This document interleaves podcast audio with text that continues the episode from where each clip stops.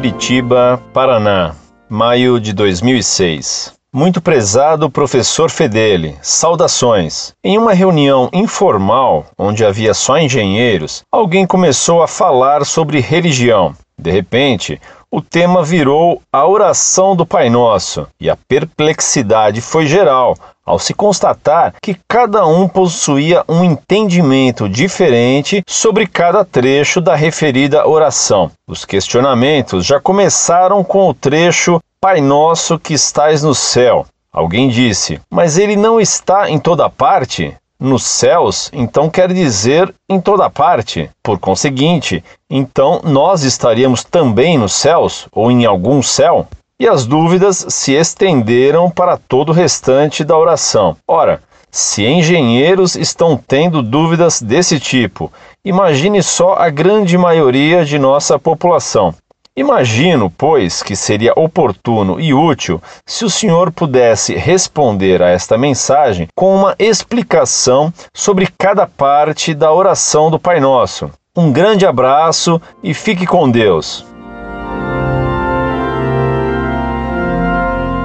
Muito prezado, salve Maria. Apreciei muito sua carta pela simplicidade e humildade com que você colocou a questão. Você tem muita razão. As questões religiosas são sempre difíceis, e se engenheiros com curso superior têm dificuldades de compreensão, o que dirá o povinho mais simples? E quase acrescento, que dirá os padres deformados nos seminários modernos e modernistas, onde aprende, quando aprendem, teologia da libertação, isto é, como agitar o povo? Explico-lhe inicialmente e com muito prazer sua primeira indagação sobre a presença de Deus nos céus e em toda parte. Toda a dificuldade da questão provém do termo presença, que é uma palavra análoga. Há vários modos diversos de estar presente. Deus está presente em toda parte, até no inferno, mas lá ele está presente por sua justiça e não pessoalmente.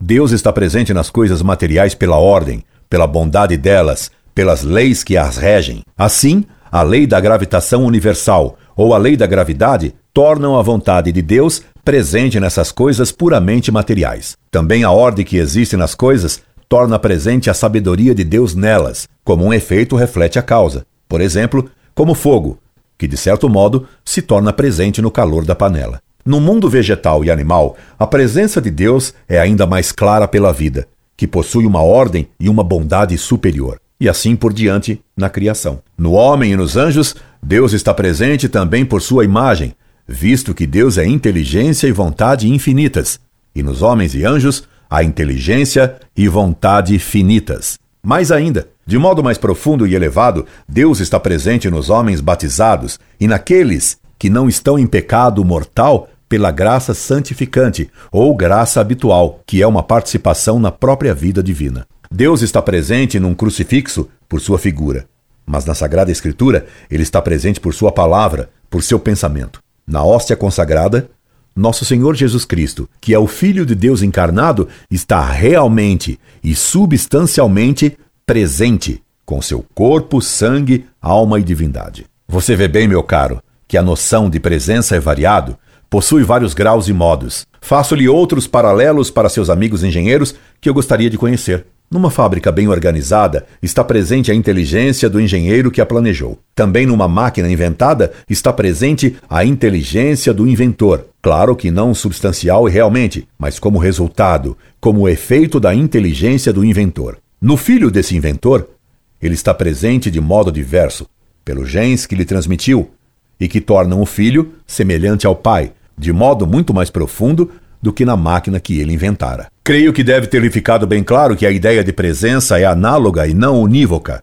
Isto é, ela não se dá de um só modo. Deus está presente nos céus de modo real, substancial, pessoalmente presente. No Pai Nosso, Cristo, antes de tudo, nos fez chamar Deus de Pai, para que compreendamos que antes de temê-lo, devemos amá-lo, já que ele é nosso Pai, porque é nosso Criador e nos deu existência e vida, nos fez a sua imagem e nos ama como Pai. Devemos, pois, confiar absolutamente nele, como filhos confiam no Pai. Em seguida, Cristo nos lembra que esse Pai é também Deus onipotente que está nos céus. E que adiantaria se ele fosse nosso Pai se ele não tivesse poder de nos ajudar? E que terrível seria se ele fosse onipotente, mas não nos amasse como Pai? Como Pai nosso, devemos amá-lo e confiar nele. Como Deus onipotente, devemos temê-lo, obedecê-lo e confiar em seu poder protetor e infinitamente justo. Haveria muito mais a dizer, mas o tempo faz deter-me por aqui. Aproveito, porém, para mandar-lhe um trabalho que já foi publicado no site Monfort, O Pai Nosso e os Vícios Capitais, mas que copio para você para poupar-lhe o tempo de busca, explicando a relação dos sete pedidos do Pai Nosso com os sete vícios capitais. Espero que aproveite. Ainda aproveito o ensejo para desejar-lhe um santo Natal para você, para sua família e também para os seus amigos engenheiros que eu gostaria de conhecer um dia indo eu a Curitiba. Incorde e sempre, Orlando Fedeli.